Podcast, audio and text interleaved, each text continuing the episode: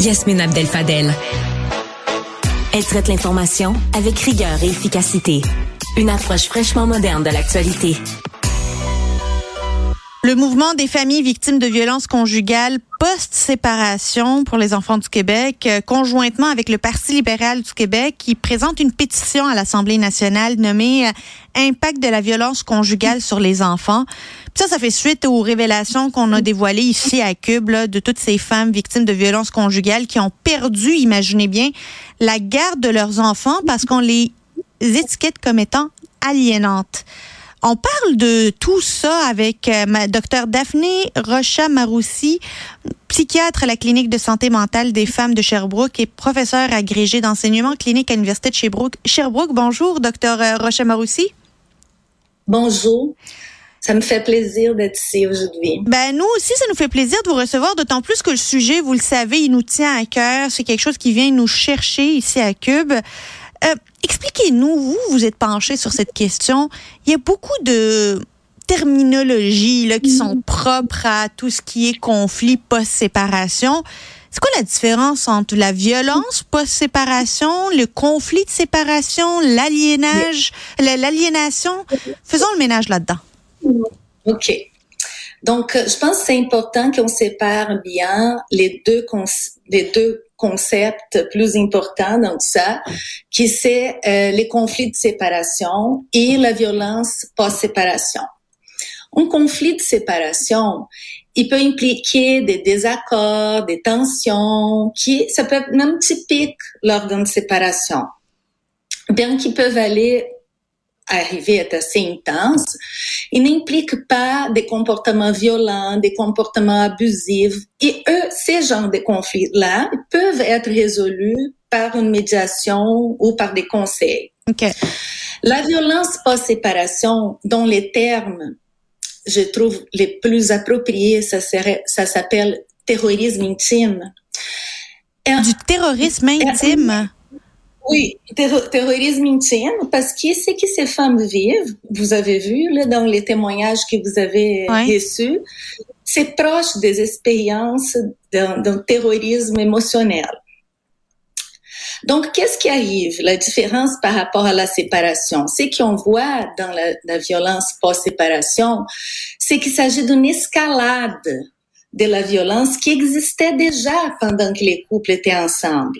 Okay. Et les comportements abusifs, ils ont un objectif qui c'est de contrôler ou nuire l'ex-partenaire.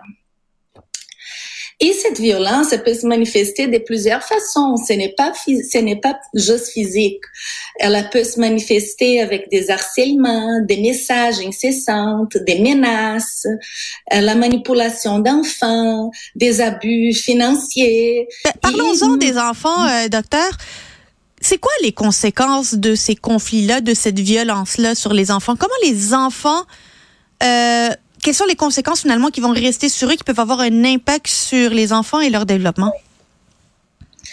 Euh, D'être exposé à l'abus, c'est déjà même même qui pas en présence, mais juste de juste de les voir, de pas être eux-mêmes euh, victimes, mais de voir leur mère être soumise à des abus comme ça, euh, peut avoir un impact euh, indélébile sur les expériences, euh, sur, sur la vie de l'enfant. Il existe des études qui s'appellent Adverse Childhood Experiences euh, qui révèle que l'enfant qui a été témoin des, des violences post-séparation ou encore pire, a été arraché de parents qui étaient protecteurs il peut avoir des, des, conséquences psychologiques, émotionnelles à long terme.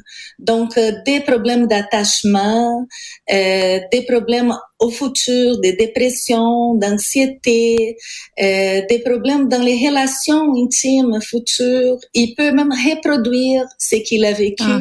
Les femmes plus comme victimes et les garçons plus comme euh, perpétrateurs de violence. Donc, euh, c'est très grave. Mais euh, je voulais aussi mettre l'emphase sur ce qui vivent les mères euh, dans une situation comme dans une situation comme ça. et je trouve que c'est important qu'on éduque la population et qu'on éduque ceux qui évaluent ces moments-là. Parce que euh, quand, quand une mère a le courage de partir, euh, il va arriver plusieurs mécanismes de survie psychologique, physique, euh, pour pouvoir passer à travers ouais. cette relation abusive. Il existe une théorie qui s'appelle théorie polyvagale, qui dit que face à une grande menace, les corps ils peuvent basculer dans un état ou défensif, où la personne va être super vigilante, parfois même agressive, ou, euh, ou euh, peut aller dans un mécanisme qui va être plus euh, ralenti, euh, même paralysé. Donc, ces, ces réponses sont quand même des réponses normales à une situation totalement anormale. Oui, mais euh, euh, docteur, oui. vous avez, on dépose, euh, en fait, il y a une pétition qui s'ouvre ce matin sur le site de l'Assemblée nationale. Vous demandez au ministre de faire des changements au gouvernement, de prendre conscience de la problématique. Spécifiquement, c'est quoi les changements que vous voudriez voir le gouvernement mettre sur pied? Euh, ce que c'est important, c'est que les gouvernements reconnaissent les, la gravité de la situation actuelle euh, moi, je travaille, euh, ça fait 20 ans que je suis, 21 ans que je suis psychiatre, je vois des femmes. Ça fait 8 ans que je me penche sur les sujets de la violence conjugale. Et ce que je vois, euh, c'est terrible, c'est la conséquence pour, pour les mamans et pour les enfants. Donc, euh, c'est urgent. Je trouve que la première chose, c'est l'éducation. Ça fait fait longtemps que je parle de ça dans les conférences médicales, mais l'éducation de la population et l'éducation des intervenants, ouais. des intervenants en santé, les intervenants de la DPJ, euh, et, et, évidemment de, des acteurs du système juridique. Une heure et demie, deux heures, trois heures, c'est pas suffisant pour, pour apprendre toute la dynamique, une dynamique perverse qui a, qui a plusieurs, plusieurs niveaux à, à bien comprendre. Mais c'est quoi que ça prend pour que quelqu'un puisse poser le diagnostic de père aliénant, mère aliénante, X, Y, Z? Parce que on ne sait pas quels sont les critères. C'est pas quelque chose, est-ce que ça doit être fait par un médecin, mm. par un psychiatre, ou est-ce qu'une intervenante qui est formée, euh, un peu maison, peut porter ce genre d'étiquette? Premièrement, euh, les, euh, les concepts d'aliénation parentale n'existent même pas dans les dans la dans les livres où est-ce qu'il y a toutes les maladies mentales. DSM-5, là?